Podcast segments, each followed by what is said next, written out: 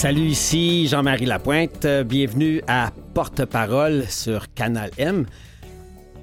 Le but de l'émission, ben, nous, on veut vous toucher, vous inspirer, vous partager la démarche personnelle et intime de notre invité, puis découvrir le sens de sa vie et aussi de son, le but de son existence à travers son rôle de porte-parole. Victor Frankel a dit L'important n'est pas ce que nous attendons de la vie, mais ce que nous apportons à la vie. Alors, au lieu de se demander si la vie a un sens, il faut s'imaginer que c'est à nous de donner un sens à la vie à chaque jour et à chaque heure. Salut, Guillaume le métier vierge. Et c'est surtout intense, parce que quand, quand Victor Frankel dit euh, que c'est à nous de donner un sens à la vie à chaque jour et à chaque heure, ça demande une qualité de présence une qualité d'être là quand ça se passe. Puis j'ai l'impression que toi, tu le fais, mais tu le fais mille fois plus vite que tout le monde. Euh, je sais pas si je le fais mille fois plus vite que tout le monde. Je pense qu'il est comme condensé. Mon, mon existence à moi est condensée en accordéon. Fait qu'il y a des moments où ça va vite, vite, vite, vite, vite, vite, vite, vite. Mm-hmm. Puis quand l'accordéon s'étire, ou le slingshot, là, permets-moi l'expression, Mhm. là, ça devient très lent. Je fonctionne par vraiment par montagne russe, moi.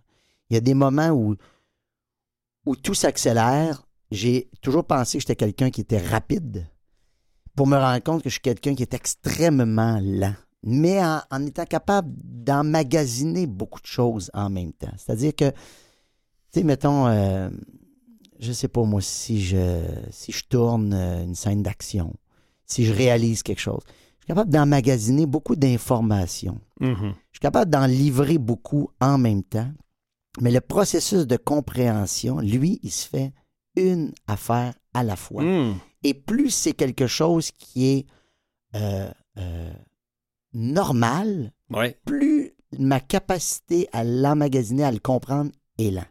OK. Moi, faire des lunchs à mes enfants le matin, c'est extrêmement compliqué pour moi. C'est très, très long.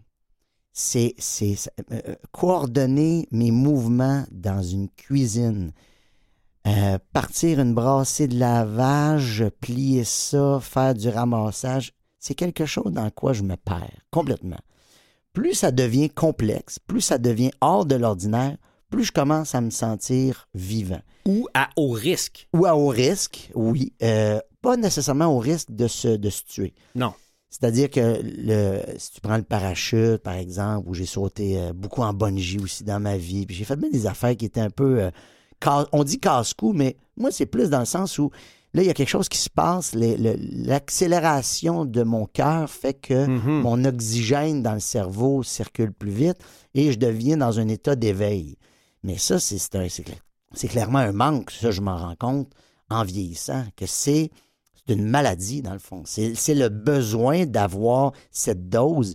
Je l'ai compris sur le tard quand je me suis rendu compte que je, je, j'allais vivre avec ce que mon père avait. Mon père, c'était un joueur compulsif Mhm. euh, toxicomane, alcoolique, et j'ai fait Ah, ben, j'ai la même chose.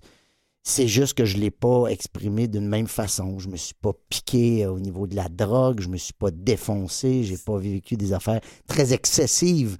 La source est la même. Ouais. L'addiction est différente. Exactement, exactement. Fait que, euh, fait que c'est pour ça que cette image-là, elle est facilement contrôlable de toute façon. Tous Ouais. ceux qui s'intéressent un peu à l'image publique des gens en général, aux médias ou à la, à la façon dont on a de, de mettre en lumière quelqu'un, Oui.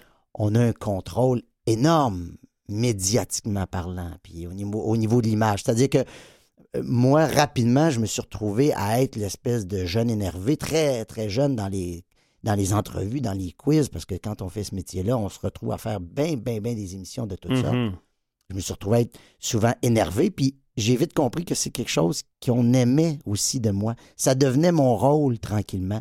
Puis j'aimais ça. Ça me faisait plaisir d'être celui qui sort des sentiers battus, celui qui Mhm. fait quelque chose euh, à quoi on s'attendait pas. Puis, et à un moment donné, ça devient ta façon de, de véhiculer ton Mais image. c'est pas juste ça, toi. Pas Guillaume le métier vierge, c'est- Zéro. ça, c'est une facette de qui tu es. Ouais. Mais quand on, on te rencontre dans la vie de tous les jours, t'es un gars posé, t'es un gars calme, même si t'es un gars qui carbure à la dopamine puis à l'adrénaline, mais tu es capable déjà là, dans une situation, par exemple, nous, on se connaît, on est des chums, on est capable d'avoir des conversations, je te sens tout le temps calme. Et je suis capable de t'imaginer derrière la caméra d'une grosse série que tu peux produire avec des gros enjeux. Quand je te dis qu'il y a des gros dangers, des gros enjeux, Ouais. euh, des gros risques, je te sens calme là-dedans. C'est bizarre parce qu'à l'opposé, dans la cuisine chez vous, tu peux être désorganisé. C'est ce que tu disais tantôt. C'est ça, c'est ça. C'est c'est vraiment. euh, Il y a une image qui m'avait frappé à un moment donné. Euh, te souviens-tu du film Le Démineur? Je sais pas si je t'ai déjà parlé de ça. Donc, c'est un gars qui est dans les pays en guerre puis Oui, qui oui. s'en va enlever des bombes, Ouais. désamorcer des bombes. Puis tu- vois qu'il est dans une espèce d'action, une adrénaline très, très forte. Moi, c'est pas ça que je fais dans la vie, pantoute, ça n'a rien à voir. Mais il y a une image où, à un moment donné, il rentre chez lui, puis sa femme lui, lui dit Là, va à l'épicerie, puis va acheter des céréales pour notre enfant. Et il arrive devant la multitude de boîtes de céréales à l'épicerie. Et là, tu sens qu'il perd tous ses moyens.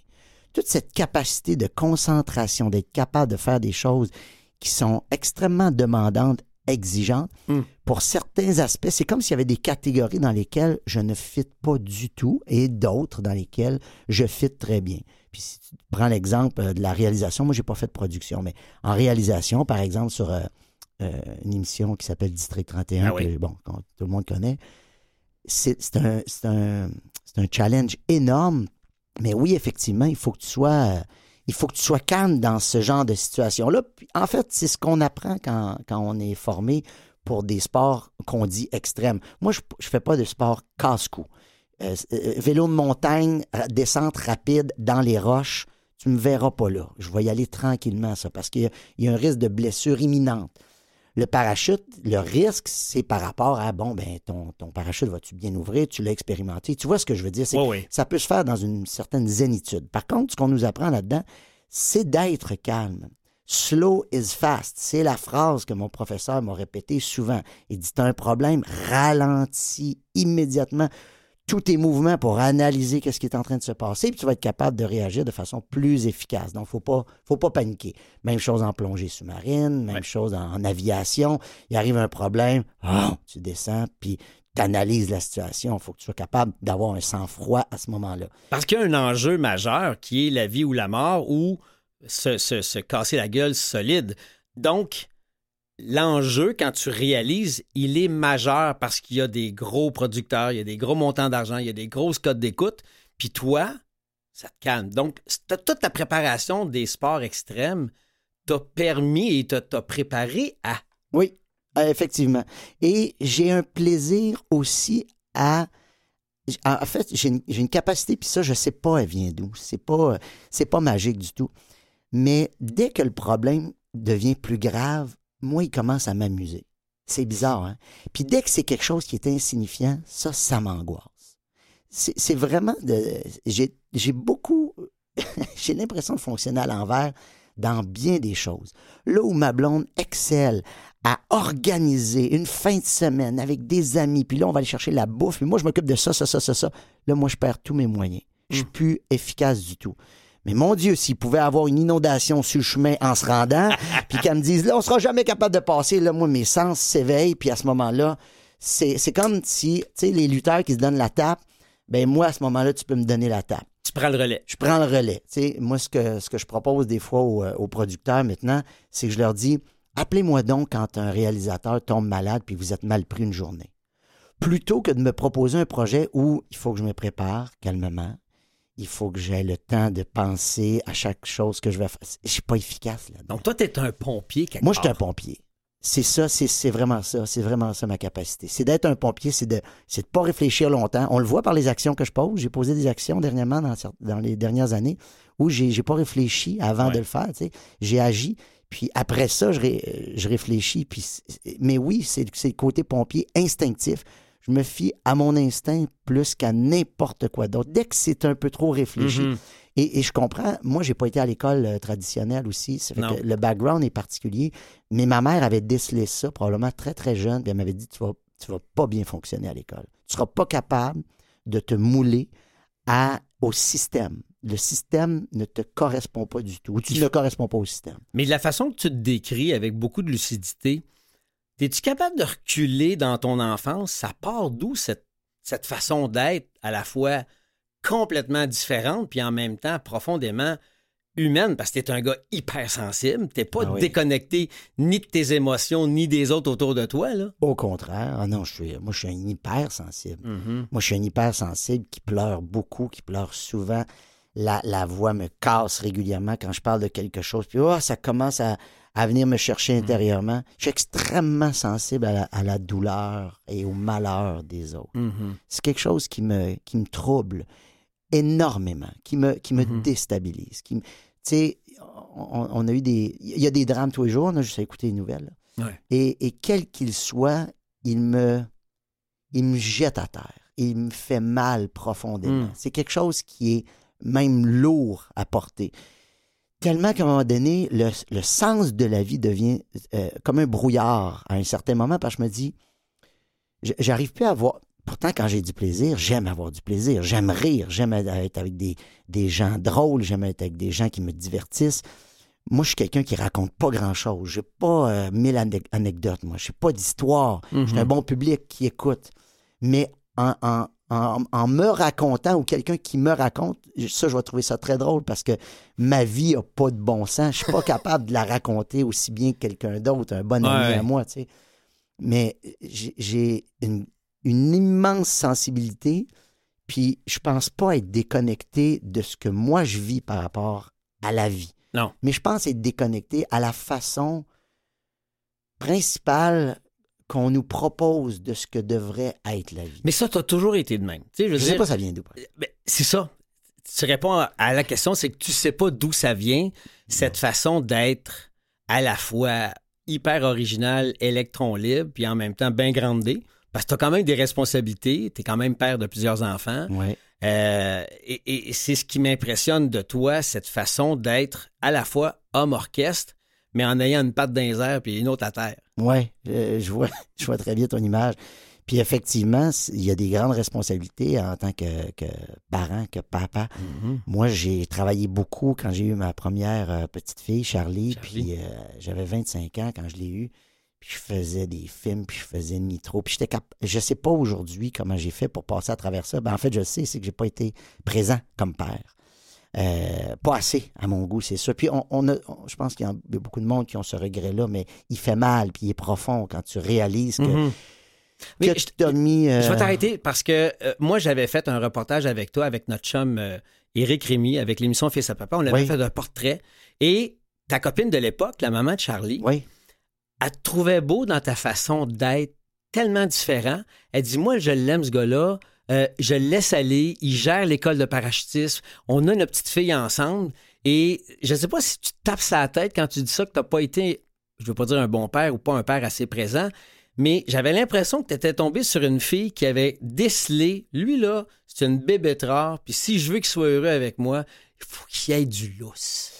Euh, euh, c'est bien dit. Ton analyse est excellente, mais euh, on s'est séparés pas longtemps après ce reportage. Une analyse à Saint-Saëns.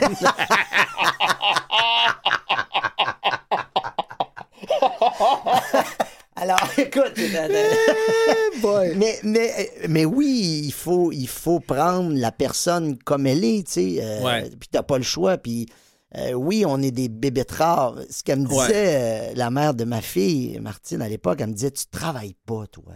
Tu fais juste ta musique. Puis elle trouvait ça très difficile, cette espèce de rapport que j'avais là.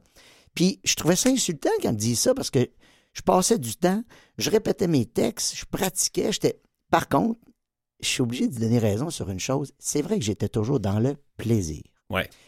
Et heureusement ou malheureusement, c'est encore extrêmement présent aujourd'hui. C'est-à-dire que je suis pas capable de faire quelque chose qui ne me plaît pas. C'est peut-être pour ça qu'aujourd'hui, je suis dans une espèce de déséquilibre parce qu'il y a moins de choses qui me qui me plaisent actuellement dans ma vie actuelle. C'est très, c'est très présent. Mhm. L'entrevue qu'on fait, c'est maintenant. C'est que- circonstanciel, Ouais. ce que tu dis présentement. Ouais, c'est ce qui se passe en ce moment. C'est bon. Et, et, et j'aime mieux être, être transparent puis être vrai par rapport Ah à ouais. ça, mais c'est vrai que quand le plaisir s'en va, mon efficacité descend énormément et je pourrais faire partie de ceux qui euh, lâchent et qui sont des lâcheux de la vie si Mm. j'étais obligé à faire quelque chose qui ne me plaît pas à tous les jours. Ah ouais. Ouais, je pourrais être quelqu'un qui pourrait être soit euh, complètement dysfonctionnel, euh, et- je sais pas comment on catégorise ces gens-là, mais quelqu'un qui se lève avec une prof- un profond dégoût d'aller faire son métier ou de passer à travers sa journée qui va être désagréable pour x, y raison. Ben, c'est que la personne ne vit que pour le week-end parce que le vendredi soir, il ne travaille Ouais. pas. Samedi, dimanche, donc il se fait chier une bonne partie de la semaine. Ça, c'est... Et ça explique beaucoup aussi les personnes qui ont des problèmes de dépendance, euh, des problèmes de dépression, puis c'est des personnes qui vivent pour le plus tard. Mais toi, t'es déjà rendu à plus tard, t'as du fun. Mais ça fait longtemps que t'as du fun dans ta vie, toi. Oui, ça fait longtemps que j'ai du fun, puis j'ai besoin d'en avoir. Puis en même temps, je vis la même culpabilité probablement que plein de monde. C'est-à-dire que Mm. quand j'en ai, je me dis, ah, c'est-tu injuste? Il y en a qui n'ont pas de fun en ce moment. C'est-tu normal? Ouais, oui, c'est normal d'avoir du plaisir comme ça, alors que on, on- on nous, f- on nous fait comprendre, très jeune, que l'effort, la difficulté nous rend plus grands, nous rend meilleurs, nous rend de meilleurs êtres humains, de meilleures personnes. Fait que c'est très complexe, en fait. Puis plus tu, tu creuses, plus c'est décourageant. Tu sais, j'imagine c'est comme d'ouvrir un, un livre euh, de mathématiques qui va se complexifier. Plus tu tournes les pages, puis à un moment donné, tu fais Oh mon Dieu, c'était simple au début. Puis là, c'est en train de devenir très, très, très compliqué. Fait Mhm. je suis dans ce passage-là, peut-être que ça vient avec l'âge, où tu recherches la, la simplicité Ouais. De la vie le plus possible. Parce qu'à un moment donné, ça devient un brouillard quand tu t'intéresses trop à essayer de comprendre Ouais. tout ce qui se passe. Oui, tu puis toi, t'es un gars qui s'intéresse à un paquet d'affaires. À tout. tu fais plein de choses. Euh, tu as quand même quatre enfants. Euh, tu as des responsabilités professionnelles tout bord, tout côté. Tu as des projets. Et c'est drôle parce que, tu sais, là, ça fait 17 minutes que l'émission est commencée. Puis normalement, au bout de 30 secondes, on est déjà en train de parler de ton rôle de porte-parole. Tous mes invités, l'émission s'appelle Porte-parole Ouais, parce que. je parle longtemps. Faut que, faut que je ralentisse. Non, non, non, je raccourcisse mes réponses. Non, non, non, mais on n'a pas parlé parce que c'est même moi qui t'ai lancé sur une autre question. Ce que je te dire, c'est que présentement, je veux pas parler en détail de toute ta vie présentement, de ce que c'était il y a cinq ans, puis de ce que ça sera dans cinq ans, mais ce qui- est beau dans ce que tu as dit, c'est que présentement, tu vis dans une situation où c'est différent. Parce qu'il y a eu des contrats que tu as perdus. Euh, là, il y a des nouvelles affaires qui sont en train de s'installer dans ta vie. Et tu n'es plus porte-parole de la compagnie de char, mais tu as été porte-parole d'un paquet d'affaires. Puis regarde, tu tapes Guillaume le métier vierge, là. Puis oui, porte-parole professionnel avec un revenu, oui, mais tu as été impliqué avec euh, Action Suicide, Opération Enfant Soleil, euh, le défi Pierre Lavoie, Rêve d'enfant, UNICEF. Je veux dire, t'es pas payé pour ça, là. Non, non, mais moi, j'ai. Non, ben non. Puis, j'ai à peu près toutes faites. J'ai à peu près toutes faites. L'UNICEF, j'ai commencé ça très jeune. Euh, je pense que euh, c'est mes parents qui avaient. Avant ou après le matou, ça? Euh, tout de suite après. Tout de suite après le matou, fait que j'ai 10 ans à peu près. Hmm. Et mes parents ont eu l'intelligence de me sensibiliser par une action extrêmement concrète pour un petit garçon de, de 10 ans. A- je pense que c'est eux qui ont appelé l'UNICEF, ou peut-être que l'UNICEF les a appelés pour leur demander si je pouvais être porte-parole pour euh, la journée de l'Halloween. À, à l'époque, il y avait des petites boîtes oranges, on mettait des sous là-dedans à l'Halloween. Puis euh, ils se sont arrangés que je fasse un voyage en Afrique pour aller voir sur le terrain comment ça se passe. Puis ça m'a ça m'a bouleversé, euh, ça m'a bouleversé pour plusieurs raisons. On a eu aussi un, un accident de voiture en plein milieu de la jungle, en plus, un gros face-à-face où il y a eu des- de la mortalité, en tout cas, dans, dans la voiture dans laquelle j'étais. En fait, la voiture l'autre bord, mais euh, un voyage comment dire, éprouvant pour un petit garçon de 10 ans, mais aussi par le fait qu'on allait voir sur le terrain, par exemple, dans un village, une pompe qui allait être installée dans un puits. Et là, c'était la fête au village parce qu'il n'y avait plus besoin de marcher les 5 km pour aller chercher l'eau. Sais, des affaires qui te marquent énormément euh, à un âge très jeune, alors que moi, je connaissais un gros succès par rapport au film Le Matou à ce moment-là. C'était partout au Québec, c'était j'étais dans les journaux, je faisais des entrevues, puis j'avais j'avais une, une assurance euh, qui était un peu euh, très tête enflée, je te dirais, à ce moment-là. Ouais. Sais, une assurance qui était... Oh, je, me- je me suis écouté Presque dans des émissions arrogant. très arrogant. Oh, non, mais presque. Une Non, non, non, c'est baveux. Ouais, une attitude baveuse, trop Ouais. de confiance, puis c'est ça. T'es kid, puis t'es capable de répondre à n'importe quelle question. Puis... Et je pense que cette façon de m'avoir amené à devenir porte-parole de l'UNICEF, je me souviens encore, en revenant de ce voyage-là, j'avais dit à mon père, qu'est-ce que je peux faire? Et c'est probablement de là que ma sensibilité a, a commencé à, à s'ouvrir de façon très, très large parce que là, moi, je revenais au Québec, mais avec un souvenir de ce qu'était l'Afrique. Et là, j'avais dit à mon père comment je fais pour les sauver? Et puis là, les sauver, c'est bien du monde. Mhm. hein? Et il m'avait dit plus tu vas être connu, plus tu vas pouvoir en sauver. Et c'est peut-être là qu'il s'est passé dans ma tête un déclic et aussi un désir de devenir une vedette, une star, mais pour les bonnes raisons ou les raisons que je croyais bonnes ou que je Mhm. crois encore bonnes. Vedette pour les autres? Ouais. Il me disait, plus tu vas être connu, plus tu vas pouvoir m'aider. Parce qu'il dit, là, c'est l'UNICEF, mais il dit, tout à l'heure, il y en a d'autres qui vont t'appeler. Et effectivement, c'est ça qui s'est passé. Parce que tous les télétons de ce monde, on les fait, tu le sais, Mhm. Jean-Marie, quand on est connu. Les, les épluchettes de blé les spaghettitons, les, les, les conférences bénévoles pour aider un tel, un tel, les personnes en chaise roulante. Les... Puis, puis plus tu te plonges dans cet univers-là, plus tu te rends compte qu'il y en a, qu'il y en a, qu'il y en a. Et c'est quelque chose qui est extrêmement difficile à porter aussi à un moment donné parce que là, on te demande de choisir parce que tu n'as pas le choix. Tu peux pas passer ta vie. Peter McLeod avait une très belle image euh, dans un de ses spectacles il y a très longtemps. Il disait, tu sais, vision mondiale, là, tu es sensibilisé, puis tu dis, je vais te donner mon 29$ piastres par mois, puis après, je vais en donner un deuxième, puis je vais... À un moment donné, le gars, il arrive plus parce qu'il essaie d'aider trop de monde. C'est ce qui se passe quand tu as le cœur gros comme ça, à Mhm. vouloir sauver le plus de monde possible. C'est qu'à un moment donné, tu peux te perdre toi- toi-même là-dedans.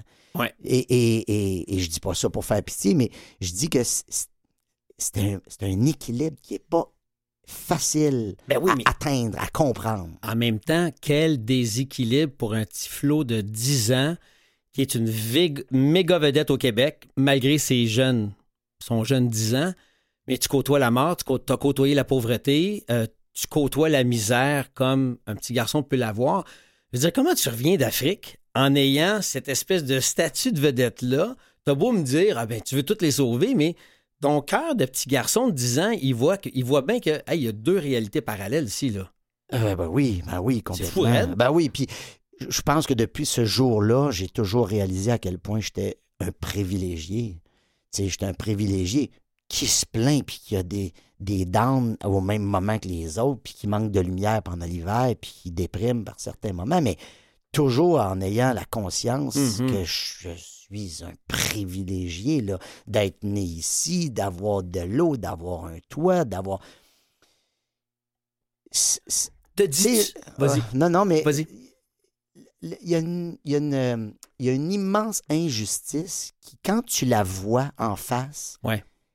À un moment donné, elle est frustrante, cette injustice. Mhm.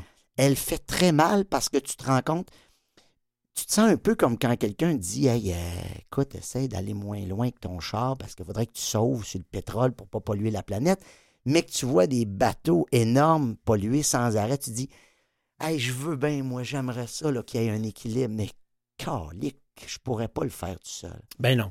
Je pourrais pas le faire tout seul. Puis c'est, ça fait mal, puis c'est frustrant de voir, de savoir qu'il y a des gens en ce moment qui se font pas correctement soigner, qui se laissent, euh, qui sont pas changés, que leur couche est pleine, que Hmm. ça fait mal. Ton père avait fait une chanson là-dessus, Ben oui. sur les, maisons de personnes âgées. Puis après ça, tu penses aux handicapés qui sont même pas capables de sortir, puis, puis qui ont pas, ils ont pas de vie, aucune qualité de vie, puis les enfants battus. Et là, tu pars dans ta tête à un moment donné, puis et ce côté-là noir de la, de la vie, pour moi, il, il- euh, comment dire, il, a toujours été présent. Il a toujours été là, Hmm. dans ma face, sur, sur mon.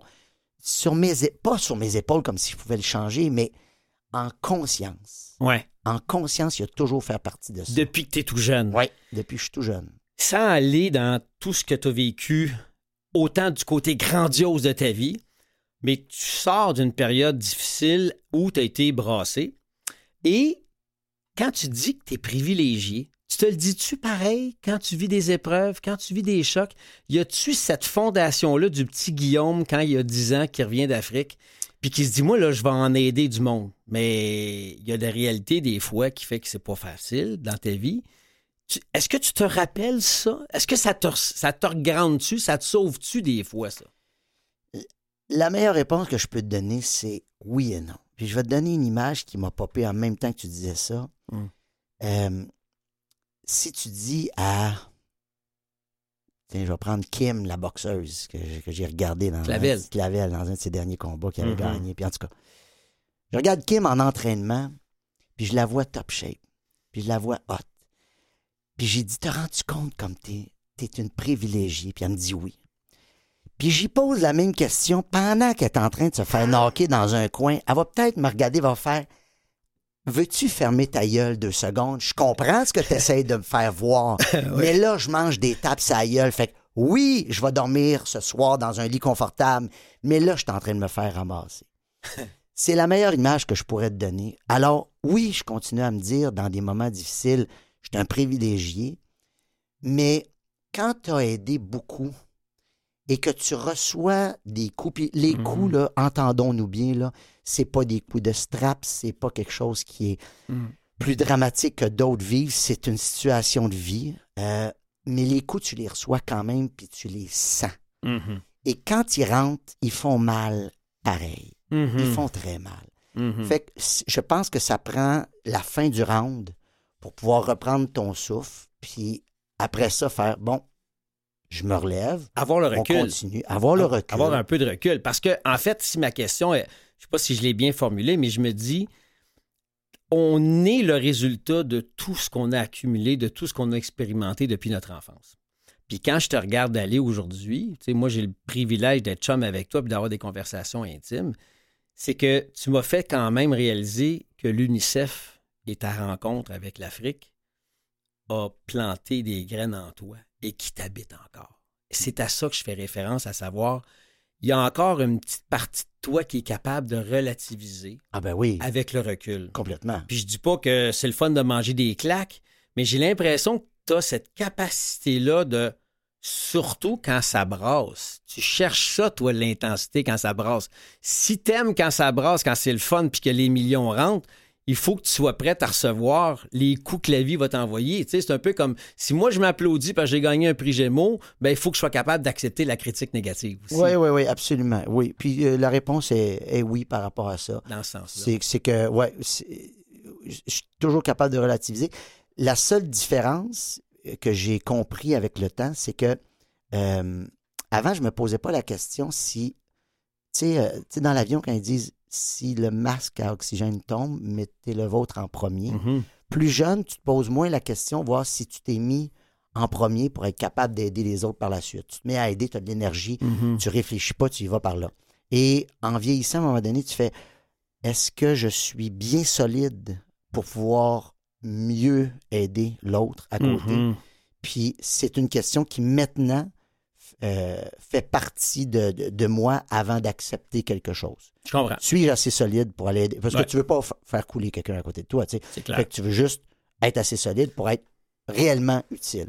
Côté professionnel, tu vas recevoir des demandes de, de projets, peut-être même d'être porte-parole avec un revenu, mais du point de vue humanitaire, du point de vue spirituel, du point de vue plus euh, développement euh, social, y a-tu des causes qui t'habitent présentement puis que toi, tu serais prêt à aller au front, présentement? Euh, moi, il n'y a pas une cause avec laquelle je suis associé en ce moment. Je suis encore, euh, je te dirais, je suis euh, volage. C'est-à-dire qu'on m'appelle et on dit Ah, viendrais-tu ici pour. Comme je te dis, je, je- toutes les causes sont bonnes et Mhm. excellentes. Une qui me, qui me, qui m'ébranle énormément en ce moment, c'est le vieillissement de la population c'est ces personnes qui ont, qui ont bâti quelque chose, qui ont construit des endroits où on peut se réfugier, des hôpitaux, qui ont construit des ponts, des routes, des CLSC, des garderies. des- Et ces personnes-là qui sont tranquillement laissées à l'abandon, moi, ça me trouble Mm. énormément. Ça me Mm. trouble énormément. Puis je trouve qu'on est extrêmement focusé. Moi, la technologie m'inquiète beaucoup. Autant que j'aime ça, être capable de voir quand je recule dans mon char qu'il n'y a personne en arrière, là, mais autant que quand on tombe dans l'excès de cette technologie-là, et qu'on laisse de côté ceux qui ont, au pic puis Ouais. construit des choses, le côté, quand on tâche l'humain pour laisser la machine prendre la place, C'est effrayant. ça, ça me, Le système est priorisé par rapport à l'humain.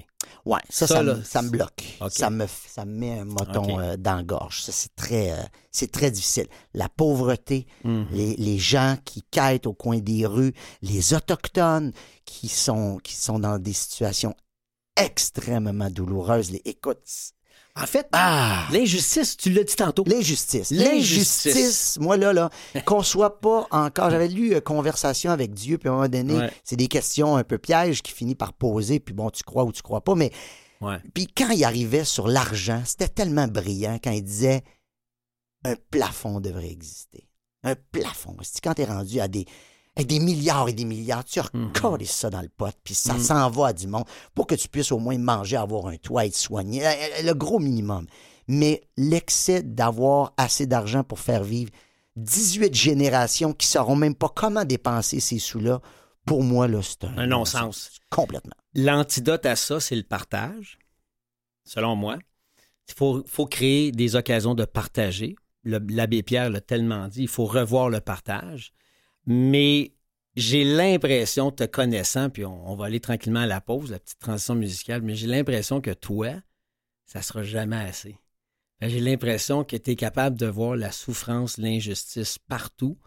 Puis le petit gars qui revient chez eux puis qui dit Papa, je veux les aider toutes. Mais il y a encore en toi le petit gars qui veut sauver, puis qui veut aider, puis qui en même temps qui voit que hey, grosse en maudit, cette bouchée-là. Là. Ouais, Hein? C'est essoufflant, hein? Oui, c'est très essoufflant. C'est très essoufflant. Puis, Alors, c'est quoi l'antidote pour ben, toi? je- c'est à toi que je pourrais poser la question parce que t'a- t'aides beaucoup Ouais. de monde. Puis comment tu fais? Moi, je t'avais demandé à un moment donné, on fait quoi avec quelqu'un qui caille puis tu sens qu'il va aller soit prendre une bière ou soit. Tu dis, mais tu donnes. Tu te casses pas la tête, sinon il va péter une vitre puis il va, besoin, il va avoir besoin de sa dose. tu sais. Fait que l'antidote pour moi, c'est- ben, c'est de donner. Moi, je, je donne trop même. Moi, j'ai aidé du monde à. Puis encore aujourd'hui, je me, moi, je me mets dans le trou vraiment pour aider du monde à côté de moi. Je suis un peu cave là-dessus. Mais c'est une façon de faire. ah. Ma mère disait tout le temps essaye de voir ton problème comme étant beau. Quand tu as les moyens de perdre, dis-toi ben, hey, moi, je suis chanceux, j'ai les moyens de perdre Mhm. parce que j'ai fait des mauvais coups dans ma vie, des investissements complètement cons, des pertes financières, des affaires. Puis elle disait T'as-tu les moyens Dans le sens, vas-tu vivre encore correctement, puis vas-tu perdre ton char? Fais-tu faillite? Non. Il va falloir que je me revienne de bord. Bon, ben, elle dit Ben bravo, t'as les moyens de perdre.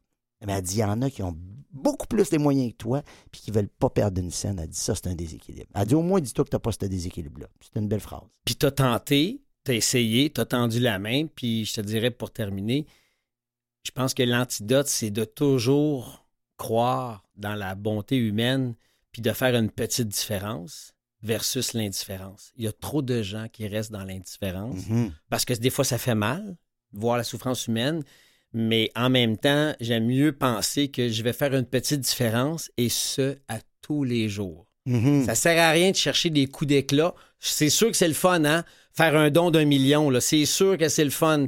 Mais t'es mieux de faire de la place dans ta vie à tous les jours pour faire une petite différence Mhm. plutôt que de rester dans l'indifférence puis de dire ça marchera pas. Moi, je Mhm. pense que c'est ça. C'est de petits gestes. C'est d'accumuler ces petits gestes-là. Puis ce qui fait qu'à la fin de ta journée, quand tu te couches, ah, good job. Good job.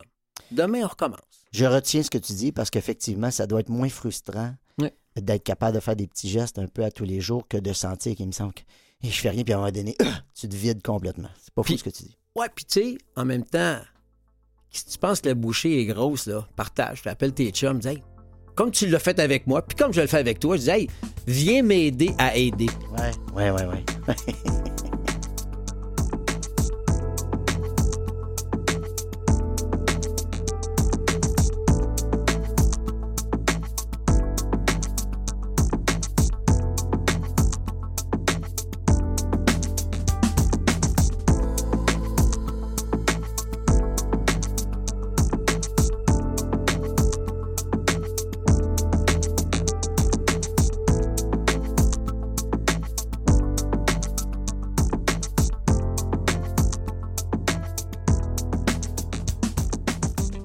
Vous êtes toujours à l'émission Porte-Parole. Ici Jean-Marie Lapointe. Je suis avec mon invité, mon chum Guillaume le Vierge, qui se prête au jeu pour la deuxième portion de l'émission. Comme tous les invités, le concept, c'est que j'ai plein de questions existentielles, philosophiques. On va avoir du fun. Ça, j'aime et et- et ça. c'est à toi de les piger au hasard. Tu les lis à voix haute, Et puis je réponds à voix on haute. plonge. Ça serait le fun, oui. Ça serait le fun de tu réponds. J'adore. Le pire jour de ta vie a été quoi? Eh mon Dieu, mais tu parles d'une question facile, toi. C'est chiant. Le pire jour de ta vie? Ben, je, je vais- je vais aller directement. C'est- chaque fois que tu apprends la disparition de quelqu'un. Un- quelque chose qui ne reviendra pas. Tu sais, puis Mhm. autant que euh, quand ton enfant entre à l'hôpital, puis c'est la panique, puis que ça te déstabilise, j'espère qu'il va être correct, ça. Mais moi, les nouvelles où j'ai appris que mon, mon ami, qui avait, il était un peu plus vieux que moi, mais était décédé, Daniel, c'est la première fois que je perdais quelqu'un proche de mon âge Hmm. et, et que c'était une fatalité. C'était Mm. terminé à jamais de pouvoir voir cette personne-là. Euh, ça fait partie des, des jours les plus difficiles. Ça, ça te scie les jambes. Ouais. Daniel, euh, est-ce que tu peux en parler un peu? C'était Ah oui? qui ce gars-là pour toi? C'était un gars que j'ai connu, j'étais tout jeune. euh, J'animais dans un cirque, puis lui, il était machiniste. Tu sais, il y avait quand même euh, une bonne différence d'âge, puis j'avais dit, euh, il y avait un char neuf, une petite Justy Subaru, puis j'avais dit, Hey, moi, je suis capable de conduire ton char, même s'il est à clutch. Puis il m'avait regardé et dit, Qu'est-ce que tu dis là, toi? J'avais 12 ans. Puis, tu sais, lui, genre dans, je sais pas moi, fin. euh, Vingtaine? Non, pas fin vingtaine, euh, 19, euh, 21. Qu'est-ce que tu dis là? Je dis, je suis capable de conduire ton char. Il dit, essaye. Puis là, dans le stationnement, puis je, me mets à conduire sa voiture. Il dit, mais oui, comment ça, t'es capable? Je dis, mon père, il m'avait montré. Puis, puis on est devenus chums. Puis on, on, on, on s'est jamais euh, quitté, si on veut. Puis il y avait un autre de ses amis qui était machiniste, Alex. Puis avec mon frère, il était drôle. Puis j'ai- j'aime- j'ai toujours aimé me tenir avec des plus vieux parce qu'ils nous faisaient faire des affaires qui n'étaient pas bébés, tu sais. Directement, là, on- il, dit- à un moment donné, il nous amenait à ronde. Puis il dit, tu vois, là, dès que tu vas avoir la grandeur, tu peux rentrer dans tel, tel, tel manège. Puis on gagnait des toutous. Puis il avait volé un jeu. Puis là, on pratiquait à la maison. Puis on gagnait des gros toutous. En tout cas, une, une maudite belle période d'adolescence. Et je l'ai vu beaucoup à l'adolescence quand j'ai eu mon permis, tout ça. Puis à un moment donné, mon père, c'est ça, un soir, puis il m'appelle, puis il dit Daniel est décédé. Et tabarnouche.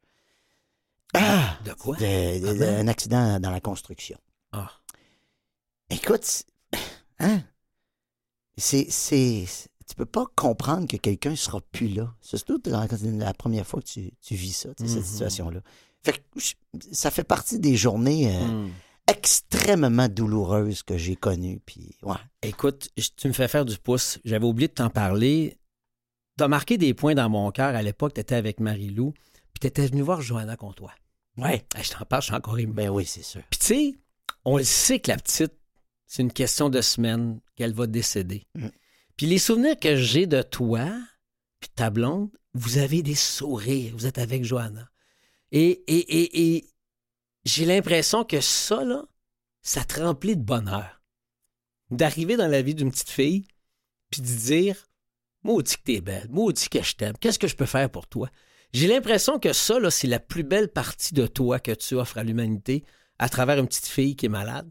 Donc, au même titre que tu me dis que ton chum Daniel, ça t'a sidéré, t'es quand même allé plonger, t'es rentré dans la jambe d'une petite fille qui allait mourir. Explique-moi comment t'as fait. Euh, je pense que j'ai, un- j'ai, je pense que j'ai un rapport, Jean-Marie, avec la mort qui est, euh, qui est beau. J'ai pas un bon rapport avec la souffrance, par Mm. contre. Quelqu'un qui est euh, condamné, que je ne connais pas beaucoup. J'ai, je crois, cette capacité d'avoir un œil peut-être un peu différent, euh, avec avec l'empathie, avec la compréhension à peu près de ce Mm. qu'un parent peut ressentir. Évidemment, si je retourne ça vers un de mes enfants, je, je m'e- je m'effondre, puis je peux pas, je peux pas parler comme ça si je te parle d'un de mes enfants à moi. Mm. Mais Johanna et d'autres enfants que j'ai vus et qui étaient condamnés à mourir, Euh, je me disais, et si ça se terminait en beauté? Hmm. Hmm. Parce qu'à un moment donné, je pense que ces enfants-là, ça doit être extrêmement lourd pour eux d'avoir cette pression de tes frères, sœurs, parents qui veulent donc pas que tu partes. Puis, puis ils ont raison de ne pas vouloir te voir partir. Et tu le vois dans le regard. Oui, tu le gens. vois. Tu le vois dans le regard des Mm. gens. Puis, Johanna, on est allé la voir chez elle. On voyait sa maman. On comprenait ce qui était en train de se passer. On était complètement impuissants. La dernière chose qu'on pouvait faire, c'était de faire passer un moment agréable à cette personne-là. Hmm. C'était mieux finir en beauté que de finir en, en larmes, je pense Ou dans la détresse. ou dans la détresse. Puis, il y a il y a une autre histoire que j'avais vécue avec une petite fille qui était dans, dans une situation similaire, donc qui était rendue au bout du rouleau, puis qui avait son lit d'hôpital à la maison, puis ses parents m'avaient dit Pourrais-tu venir la voir? Elle aimerait ça te voir. Je me suis toujours demandé la question si j'avais bien fait.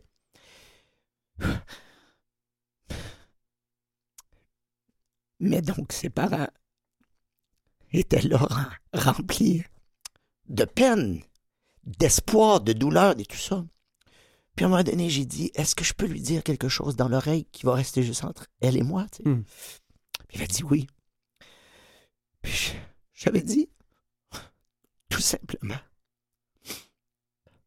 bravo. Je pense que tu es allé jusqu'au au bout Hmm. de ce que tu étais capable de faire. Hmm. Puis, si tu t'en vas, je pense que tes parents vont comprendre. Oh, wow. Tu as fait de ton mieux. J'ai eu besoin, à un moment donné, d'être une personne qui ouvrait la porte à cette possibilité-là Mm. aussi qui existait que de disparaître dans la douceur. Mhm.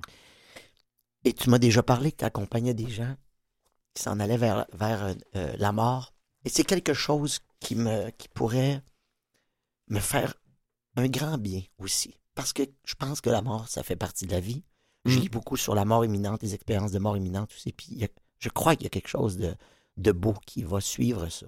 T'as-tu parlé à Vincent Gratton? Non. Ben là. Es-tu mort imminemment? non. mais il travaille sur ce projet-là. Il l'a dit à ce micro-ci. Ah oui? Il y a une couple de semaines qu'il Ah non, travaille. ça, ah non, c'est- mais je vous mets en contact. Ouais, euh, ouais, tu, mais tu contact. parles. Je sais que tu le connais, là. Mais ce que je trouve beau dans ce que tu dis, hey, là, là, je Non, vais te le dire une fois. On n'est pas désolé pour ça. Non, tu t'excuses-tu quand tu ris? Mm-mm. Tu t'excuses pas quand tu pleures. C'est réglé, je te le répète plus. L'autre chose, je trouve ça tellement beau, le- la vie qui s'est manifestée en toi quand tu as chuchoté à l'oreille de cette petite fille-là, de tes parents vont comprendre. T'imagines-tu la, la culpabilité qui a peut-être fondu à ce moment-là? Ben, peut-être parce qu'elle est décédée quelques jours après. non, mais je trouve ça beau d'avoir eu le, l'éclair, l'inspiration de lui dire ça parce que probablement, on l'a tous vécu. Moi, j'ai vécu l'espèce d'insécurité de voir l'inquiétude, la culpabilité, pardon. Je me sentais coupable de voir mes parents tristes, paniqués parce que j'étais malade. Je me sentais coupable. Alors, la petite puce, là, tu lui as enlevé une bonne partie de sa culpabilité. Comme, regarde, t'es rendu au bout. Tes parents vont comprendre, tu sais. On va, on va être capable de survivre. C'est Johanna, elle avait peur d'être oubliée. Elle s'est arrangée pour qu'on l'oublie. Elle a Ben créé une fondation. Effectivement, ça jamais oublié. Mais je trouve ça tellement beau de la façon que tu nous partages ça. Puis, euh, je sais pas si les parents vont entendre ça, mais je trouve ça beau. Je sais pas, je sais pas, mais c'est ça. C'est très beau. Puis, euh, puis c'est, euh, c'est une grande, c'est une grande douleur, tu sais. Puis euh, j'aimerais qu'on puisse en aller vers euh, cette espèce d'acceptation là, plus Mm. légère euh, de la mort, tu sais. Puis de faire une fin belle, Ouais, de la rendre belle. oui. Ce secret-là que tu as dit à la petite, que tu nous partages, en as-tu glissé mot aux parents éventuellement? Leur as-tu dit que ce que tu avais chuchoté à l'oreille? Je me souviens pas, Jean-Marie, si je leur ai dit, parce que quand je suis, euh, j'ai quitté la maison, euh, bon, on était remplis d'émotions tout le monde, puis on se Mm. faisait une belle caresse, puis j'ai appris son décès, puis je me suis toujours posé la question si c'était une bonne idée ou pas, puis je, je pense que c'était un secret qui pouvait euh, perdurer dans le temps entre, entre elle et moi. Mhm. Euh, et, et- et que c'était que c'était correct comme ça. Parce que chacun a sa douleur, puis si Ouais. ça y en a enlevé un peu. Ben, moi, je te remercie. Tant mieux. Je te remercie d'avoir brisé l'anonymat puis de l'avoir partagé parce que ça va peut-être donner beaucoup d'idées à d'autres parents, à d'autres enfants. Peut-être. Écoute, on y va avec une autre Des- question des existentielle. Ben oui.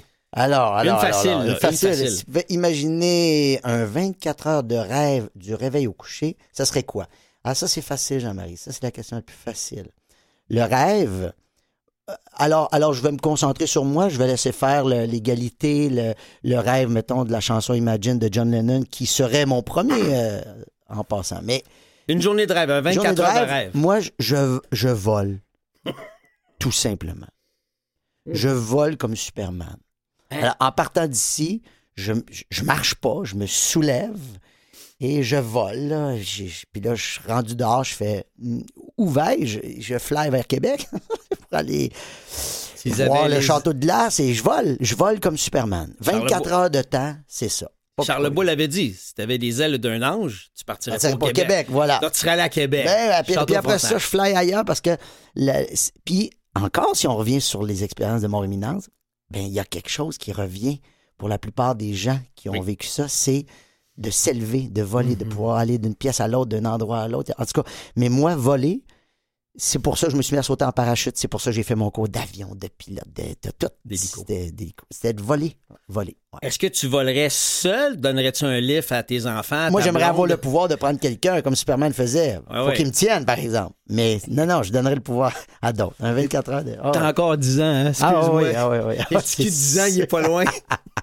C'est sûr que je vole. On attend une autre question. plus Bien que sûr. On a le temps certain. Si tu étais sur le point de courir et que tu avais la possibilité de faire un seul. Non, non, c'est mal écrit, ça. Ah, mourir, Mourir. probablement. Ah oui, oui. Si tu avais... Ah, à qui appellerais-tu donc pour lui dire quoi? Si tu avais, euh, je vais la relire, Ouais. si, tu, as- si tu étais sur le point de mourir hein, et que tu avais la possibilité de faire un seul appel téléphonique, euh, tu appellerais qui? Tu lui dirais quoi? Hmm. C'est une autre petite question légère. Oui, c'est là facile. Un téléphone à faire. Hey! Tu parles, de- c'est drôle, c'est drôle d'essayer d'imaginer ça. Je suis en train de mourir. Ouais. Mais, tu sais, Qui t'appelle? qui t'appelle? Hey, je, je pense que t'appelles quelqu'un par rapport. Parce que si j'en ai juste un, ça veut dire, tu me dis, je peux pas choisir. Je peux pas prendre mes quatre enfants, je peux pas prendre ma. Tu comprends-tu? Je peux pas, je peux pas tous les appeler, mes gens proches. Fait que là, Non, automatiquement, il y a de l'injustice. non, mais on peut faire des appels avec euh, main libre. Donc, tu peux parler à un groupe aussi. Ah, c'est bon, ben. Je te donne, je t'aide, Ah, t'es gentil. Ben, si tu me donnes le groupe, c'est c'est- c'est les enfants. C'est les enfants, c'est c'est- c'est la famille. Mais je pense que c'est les enfants, c'est ta femme, c'est les gens avec qui tu vis tous les jours. Puis c'est de la... c'est de tout faire pour leur dire ne vous inquiétez pas pour moi. Ah, c'est ça que tu leur dirais. Ah oui, c'est ça que je leur dirais. Ne vous ne inquiétez vous pas. inquiétez pas pour moi. Papa va très bien, je vous le garantis. As-tu vu qu'est-ce qui est écrit à la fin dans la dernière portion de la question? C'est ça qui est intéressant. C'est qui t'appellerait? Tu lui dirais quoi? Et après ça, entre parenthèses, et qu'attends-tu pour le faire? Ah, C'est intéressant, ça. parce que effectivement, tu dis si je meurs demain matin, Ouais. vous ne vous inquiétez pas. Ouais. Pour moi. Vous pleurez parce que vous vous ennuyez de moi. Oui, d'accord. Ouais. mais pas de pauvre lui. Non. C'est pauvre vous. Et, et faites votre possible pour être heureux malgré tout ça. Et moi, ce que, je trouve, dire, moi, ce que je trouve le fun dans notre euh, balado, dans notre émission, c'est que c'est enregistré, c'est aussi euh, capté par une caméra. Donc, Donc. Ils l'ont su. ils l'ont su. Mais je, je vais, je vais faire du pouce là-dessus. Vas-y. Si tu avais la possibilité de faire un appel dans l'au-delà, si mettons que le paradis existe, là, Oui, quelqu'un qui est décédé, oui. qui t'appellerait? J'appellerai ma mère. J'appellerai ma mère, moi. OK? Ah oui, je ferai une petite jasette. Hier, j'ai parlé à mon père dans mes rêves. Bien bizarre, faisait de l'insomnie. Et dans mon. euh, pas capable de m'endormir, pas capable de m'endormir, pense à des affaires insignifiantes puis qui servent à rien. Et finalement, je, je dis à haute voix Ah, papa, viens donc me chercher. Viens me chercher dans mes. Dans Mhm. mon. Viens, viens m'endormir parce que mon père était un insomniaque. Et, et mes parents, c'est les deux personnes les plus importantes dans ma vie. Et donc, je te dis ma mère ici en entrevue, mais je te dis qu'hier soir, Mhm. quand j'ai réussi à m'endormir, j'ai rêvé que le téléphone sonnait, j'ai décroché. C'est quelqu'un qui s'est fait passer pour une fille, mais c'était la voix de mon père. Puis je disais, papa, je te reconnais, t'es pas, euh, t'es Ah, pas ouais. une fille, là, je te reconnais. Puis il a dit, ben oui, c'est moi. Alors mon père est venu me parler dans mes rêves hier, puis là, tu me demandes ça aujourd'hui. Donc, tes deux parents sont pas là. Mes deux parents sont partis, ouais. Euh, quand tu vis des coups durs, parce que moi, quand je vis des pass tough, je pense à mes parents. On est orphelins tous les deux, toi puis moi. Je vais me recueillir à, à la pierre tombale de ma mère. Mon père n'est pas encore enterré. Euh, T'as-tu ce genre de discours-là, toi, avec tes proches disparus, ton père ta mère, quand tu vis des tough? Leur parles-tu? Oui, je leur parle. Oui, oui, je leur parle. Je leur parle euh, quand je suis dans un moment vraiment tout seul, mettons Mhm. dans ma voiture, je roule, puis là, je me mets à leur parler. Puis j'essaye du plus profond de mes connaissances de, de ce qu'ils étaient, euh, j'essaye j'essaie d'entendre la réponse. Puis des fois, je vais la dire à haute voix. Ils me diraient probablement euh, ça. Euh, blablabla. Puis là, je pars. Ma mère me dirait ça. Elle me dirait non, mais là, c'est- faites-en pas avec ça. Puis, euh, c'est ça. C'est, je leur parle vraiment euh, ouvertement, facilement. Je me confie. Je leur dis ce que je trouve tort. Je leur dis ce que je trouve Mm. pénible, difficile. comment ils ont fait pour passer à travers ça, eux autres aussi. Je reconnais leur, leur force aussi. Mon père, sur son lit de mort, j'ai dit Je vais prendre tes forces, je vais laisser faire tes faiblesses. En tout cas, je vais essayer. Puis j'ai une drôle d'image. J'étais là quand ils l'ont mis dans l'incinérateur et que le, le, t'as, t'as un petit œillet de, de, vitre, puis tu peux voir à travers, à peu près, là, tu sais. Puis bon, les, flammes n'étaient pas commencées, mais j'ai voulu aller comme jusqu'au bout du processus. Puis ce qui m'a marqué le plus, c'est de voir que la, la chair, l'humain, si on veut, la carcasse, était à disparaître, mais sa création était bien vivante. J'ai Mm. fait Ah, c'est ça, ce, les vies, pas les vies antérieures, mais de se réincarner. Ouais. En fait, je pense que. Et j'ai eu ça, cette, cette image-là. J'ai fait Voilà, tu es réincarné. Concrètement, je suis là. Exact. Et, et, je- et tu vis en moi à partir de maintenant, puisque ton corps euh, est en train de disparaître. C'est flyé pour flyé. voir ça. Puis en même temps, ça fait, ça fait te réaliser que ton père et ta mère seront jamais bien loin de toi. Là. Effectivement. Effectivement, mais ils vont quand même nous manquer, hein, tu le Ah. sais. C'est. Yes. Oh, Yes, je te c'est quelque chose. te On comprends, attaque une mon autre question. Gustave, je n'ai Ah pogné une grosse. Là. Es-tu écrit à la main, oui. Ah, ta plus grande peur. Oh, ma plus grande peur, c'est la souffrance physique. Moi, la souffrance physique, là, et, et, et, et, j'inclus mentale, parce que pour moi, la souffrance mentale, c'est une fran- souffrance physique. Oui. Euh, ça me, ça me fait peur énormément, énormément. J'ai très peur de la violence. Mais tu as Ça me peur de traumatise. souffrir, de ne pas passer à travers ta souffrance? J'ai peur de souffrir. Et de, et de tu sais, euh, en ce moment, là, ce qui se passe, là, il y a un drame épouvantable. Il y a, il y a eu un drame euh, dans une garderie avec l'autobus, puis je, je peux pas en parler. Ça me... Mais d'imaginer la souffrance physique, le tremblement de terre. le en tremblement de terre, en ce moment, des gens qui sont Ah, ensevelis, c'est ah, Mhm. ça me ça non, Ouais. ça me Ouais. et c'est pour ça que moi je ne comprends pas que dans notre société on n'ait pas accès à une mort douce, sereine, agréable et, et vraiment accessible. Ça commence. Ça commence, C'est pas fini. mais mon Dieu qu'on est loin puis qu'on laisse des gens être dans une Ah, ouais, souffrance ouais, énorme beaucoup trop longtemps. Ça, tu me rejoins là-dedans. Beaucoup trop longtemps. Une autre question, si tu avais la possibilité de passer une journée de ta vie en compagnie d'une personne connue ou pas, vivante ou décédée, ce serait qui?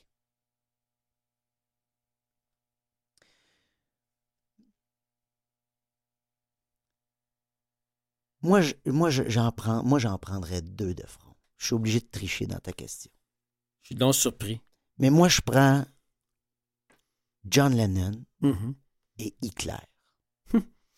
Puis j'ai mis les deux en face de moi. Mhm. Puis là, on va se jaser. Hum. Qu'est-ce qui fait que toi, John Lennon, t'as vu la lumière, t'as vu l'espoir, t'as proposé? Qu'est-ce qui fait, Hitler, que t'as vu une destruction Mhm.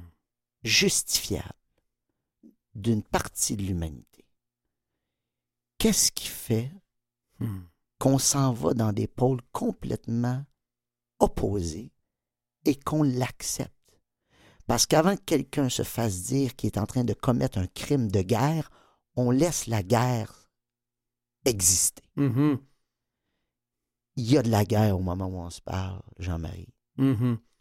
Il y a de la souffrance, il y a des, il y a des tueries, il y a des...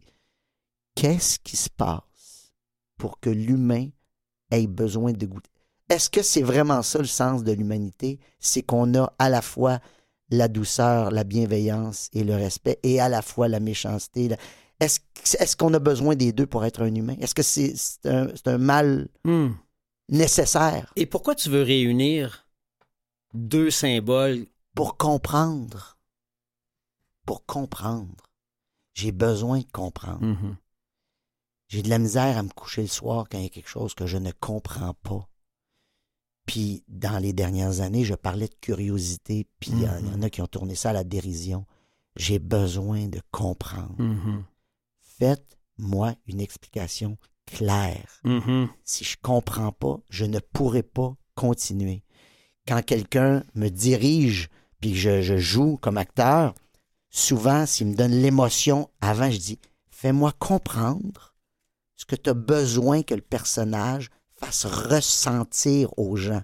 Si je le comprends, je vais être capable de te le donner. Si je le comprends pas, ça sera pas possible. Je peux pas, je suis pas un perroquet. Ben, en tout cas, j'ai le malheur de te dire, t'as pas fini de faire de l'insomnie, le grand, parce qu'il y a des affaires ça terre qu'on comprend pas. Je sais. Tu vas faire un bout là-dessus. Alors, dernière question, c'est écrit ici. c'est la dernière question que je pose à tout le monde. Tu vas compléter la phrase. Guillaume le métier vierge, c'est trois petits points.